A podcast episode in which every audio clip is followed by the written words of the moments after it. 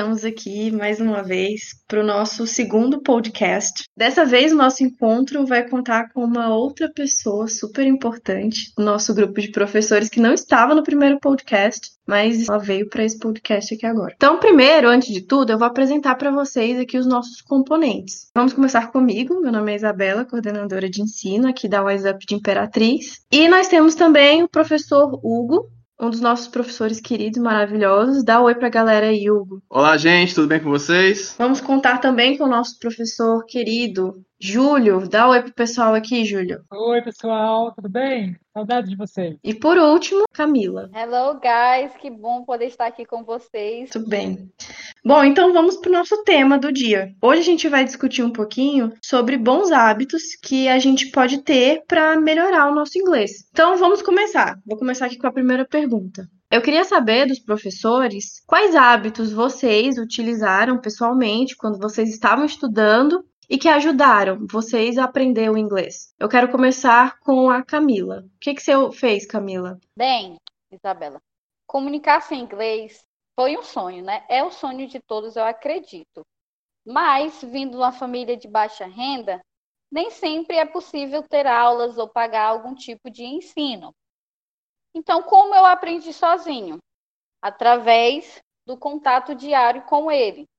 Só que eu fiz diferente, Isabela. Eu não foquei na gramática. A gramática é essencial, mas eu não me concentrei somente nela. Por quê, professora Camila? Porque estudar gramática nem sempre é divertido e é muito mais difícil aprender coisas que a gente não sente prazer em estudar. Além disso, a gramática leva muito tempo, professora Isabela, e as pessoas precisam ver resultados rápidos para permanecer motivadas. Concorda? Sim, concordo. Eu acho que realmente é bem importante focar na, na conversação. Eu concordo contigo. Hugo, o que que você fazia para te ajudar a desenvolver o inglês? Bom, Isabela, eu acredito que o contato diário do, com o inglês fora dos estudos foi realmente o que me, me ajuda e me ajudou com o inglês, sabe? todo o meu lazer, seja vendo filmes, lendo notícias ou ouvindo música, tudo isso eu tento trazer de uma forma natural o inglês para o meu cotidiano. Ou seja, eu não foco, ah, vou estudar inglês nas segundas e quartas, então só vou tocar em coisas em inglês nas segundas e quartas. Eu acho isso um hábito um tanto quanto complicado, porque enquanto você poderia estar pelo menos por 15 minutinhos, 5 minutinhos por dia, lendo uma coisa em inglês, ou ouvindo um podcast em inglês, ou, ou mesmo no, no lazer mesmo, indo assistir um filme em inglês, sem legenda, né, para dar uma praticada no listening. Isso começa a criar em, em você uma certa disciplina, uma, um certo, uma certa rotina onde o inglês faz parte da sua vida. Sim, sim. Eu acho bem importante realmente essa questão de não criar uma coisa extremamente fixa, né? Porque quando é muito fixo, deixa de ser natural para a gente incluir em atividades da nossa rotina, né? Júlio, eu queria saber de você. O que, que você fazia para melhorar o seu inglês quando você ainda era só um estudante?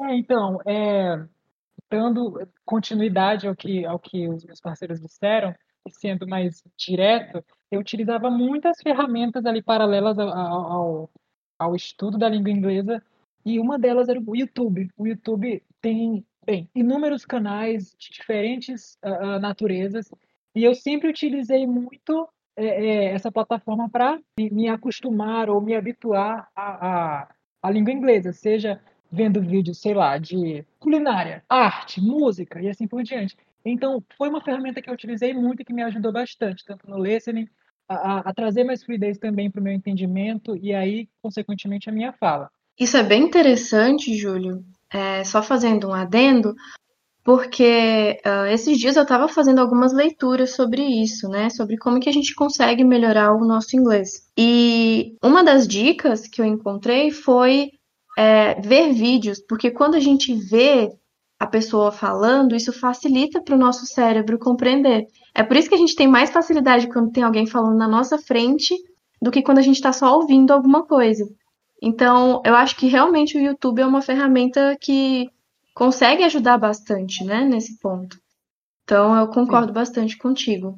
Mas agora eu quero que a gente vá pro outro lado. Eu quero saber o que que não ajuda de jeito nenhum. O que que na verdade atrapalha uh, alguém progredir no, no inglês. O que, que vocês acham? Eu quero ouvir primeiro o Hugo. Então, eu acho que uma das coisas que mais atrapalha é você, como aluno, estudante de inglês, deixar o speaking de lado. Eu acho que é, que é muito cômodo você ficar só na gramática, ou você ficar só escrevendo muito bem, é, ou lendo muito bem, ouvindo até bem também, mas não praticar o speaking, porque é, é o caso de, de centenas de milhares de pessoas, né? Conseguem dominar bastante a língua até certo ponto, mas não conseguem melhorar muito o speaking. Quando vai na hora de falar, não conseguem praticar. Então, eu acho que o ideal é que você tente superar esse, esse, receio, essa vergonha de falar e tal, e pratique. Ah, mas eu não tenho com quem praticar, eu não conheço nenhum nativo. Olha, você pode praticar simplesmente é, vendo alguma coisa, um filme, uma série. Você pausa o que a pessoa disse numa cena e tenta reproduzir a fala dessa pessoa. Né? E gravar a si mesmo também ajuda bastante. Então, assim, é um hábito que eu acho muito é, prejudicial para os estudos você deixar o speaking de lado. Sim, de fato. Júlio, e eu quero saber agora a tua opinião sobre isso. Qual é aquele hábito que atrapalha a desenvolver o inglês? Bem, a dica que eu dou para os alunos que estão aprendendo a língua inglesa é também uma ferramenta de suporte, né? Exatamente isso, é uma ferramenta de suporte que é muito utilizada e que às vezes, por ser utilizada demais, acaba atrapalhando, que é o, os tradutores da vida, né? O, o Google Tradutor e, e, os demais tradutores que a gente tem no celular. É, são ferramentas que devem sim ser utilizadas, mas de forma pontual, de forma esporádica, não de forma recorrente. Né? Eu acho que utilizar essas ferramentas com tanta frequência acaba tirando o automatismo que a gente precisa. Né? Então, a gente precisa tá, tá no meio de uma conversação, tá no meio de uma atividade em sala, e aí a gente pega o celular, não sei qual que, é, que palavra é essa, deixa eu olhar aqui no tradutor. Não, respira um pouquinho, tenta, tenta buscar aquela palavra na memória, e aí, como último recurso, não sei mesmo, recorro ao tradutor. Outro caso que acontece muito é no meio de uma conversação, no meio de uma conversação, o aluno está tá, é, vai falar uma, uma, tem uma expressão, mas não sabe como expressar aquilo é, na língua inglesa, né? E aí recorre ao tradutor. A dica que eu sempre dou para os meus alunos é: pensa um pouquinho, não sabe como dizer aquilo daquela forma na língua inglesa, tenta refazer, construir a frase de uma forma diferente e aí expressar o que você precisa dizer com outras palavras ou com outras expressões, uh, uh, mas enfim, expressando o que precisa ser dito. Ótimo. Bom, agora eu queria saber da Camila. O que, que você acha, Camila? Quais são os hábitos que não ajudam a evoluir o nosso inglês?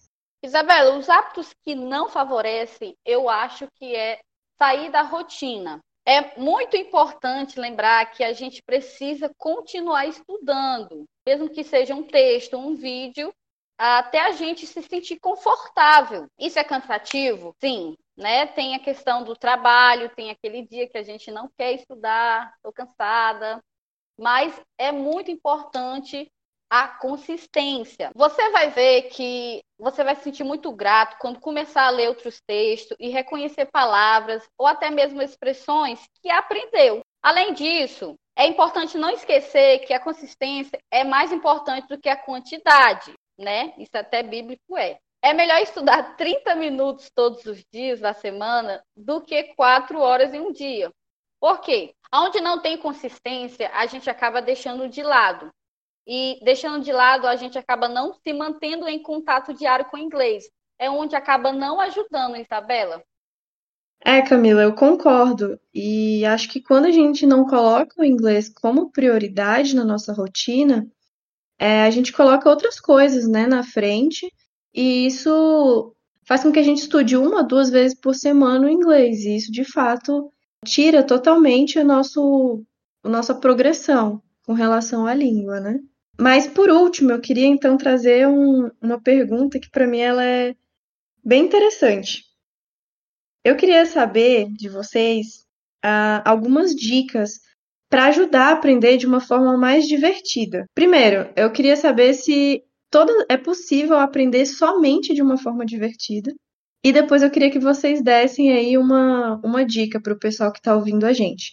Eu vou começar pela Camila. Diga lá, Camila, o que, que você acha que. Como que a gente pode aprender de uma forma divertida? Bem, Isabela, dicas que eu uso para aprender inglês de uma forma bem mais divertida é coisa simples, como cantar. Cantar no chuveiro. Quem nunca virou cantora no chuveiro que atira a primeira pedra, né? Acredito que acompanhar também o ator na série é muito importante, porque você acaba se divertindo imitando a fala dele. Agora eu queria saber do professor Hugo. Hugo, dá uma dica aí para o pessoal de como que a gente pode aprender de uma forma mais divertida e leve. O que, que você acha? Olha, para mim tem várias formas de você tornar é, o ensino, o aprendizado, na verdade, em algo divertido, né? A, a questão é que vai depender do que é divertido para você. Por exemplo, eu dei um, uma dica para um aluno meu essa semana de que eu perguntei para ele, olha, sua esposa, ela sabe falar inglês? Ela, ele falou, não, não sabe, só sabe o básico e tudo mais. E ele já é intermediário. E eu sugeri para ele, por que, que você não tenta praticar o que, que eu estou te ensinando aqui com a sua esposa? Tenta ensinar a sua esposa, tentar fazer uma coisa de casal mesmo.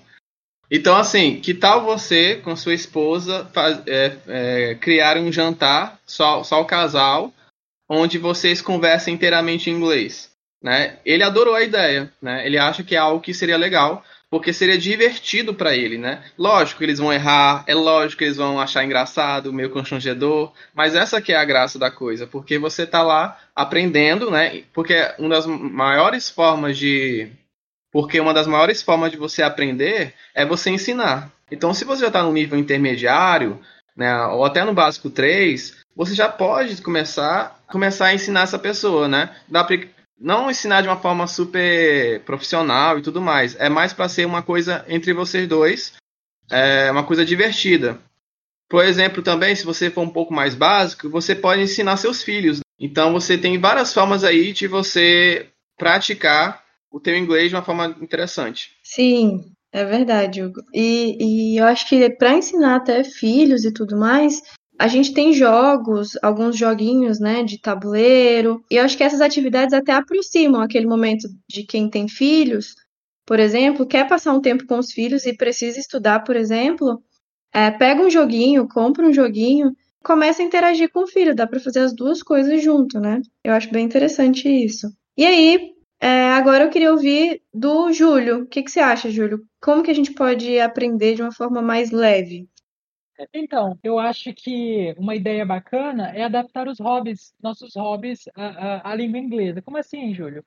É, não sei, quem gosta de cozinhar e a galera que, que gosta de passar o tempo na cozinha, tem diversos canais, diversas ferramentas sobre o tema, sobre culinária, sobre receitas, em inglês. Então, seria bacana é, adaptar isso à, à língua inglesa. E é, complementar, né? São dicas que a gente utiliza de forma complementar a, ao estudo da língua. Sim. É, eu acho que todas essas dicas, elas mostram o quanto o inglês ele não precisa ser algo muito pesado na nossa vida. Eu acho que isso tira um pouco da, até da beleza do aprender uma língua nova. Quando a gente transforma aquilo num momento muito sério, muito tenso, a gente acaba ficando um pouco preso, né? Eu vou estudar meia hora e vai ser só isso, porque não, não quero mais do que isso. Quando você torna aquilo uma coisa mais leve, mais tranquila, você acaba passando mais do que meia hora, mais do que uma hora, porque aquilo é prazeroso, né, pra gente. Então eu achei bem legal essa nossa conversa de hoje, ela rendeu bastante. Espero que os nossos alunos tenham gostado. É, a gente também quer o feedback de vocês. Esse mês de junho nós temos várias novidades, né? Temos aulas ao vivo aí com a nossa franquia. Nós temos o nosso podcast desse mês, então, sobre tudo isso que está vindo agora, a gente quer um feedback de vocês e estaremos aqui com para ajudar no que vocês precisarem, estamos todos à disposição. Então, eu vou deixar aqui vocês com as palavras, as considerações finais. E aí eu vou começar pelo Hugo. Hugo, suas considerações finais. Bom, Isabela, gostei bastante de falar sobre esse assunto, né? Desmistificar essa questão do aprendizado Acho que todos os professores contribuíram bastante para agregar em alguma coisa no, no, ensino de vocês. Então, é isso, gente. Vejo vocês na próxima, que eu já estou ansioso. Júlio, e aí, você tem alguma última palavrinha para mandar para o pessoal que está ouvindo a gente? Então, pessoal, hoje a gente deu algumas dicas sobre como tornar esse, essa, esse trajeto, essa, esse caminho do aprendizado um pouco mais, mais prazeroso, né? Então, eu espero que vocês coloquem essas dicas em prática e, e que isso tudo se reflita no aprendizado de vocês. Camila, você tem mais alguma coisa para acrescentar ao que a gente já falou hoje? Bem, Isabela, eu sou grata e honrada pelos professores que tive, né, pelos ensinamentos que colhi e pela certeza da contribuição que a gente está fazendo nessa profissão. Bom, gente, então é isso. Nós esperamos vocês no próximo podcast. A gente também está aceitando dicas e temas para a gente debater nos podcasts, tá bom? Então, nos vemos na próxima. Tchau, tchau para vocês. Até mais.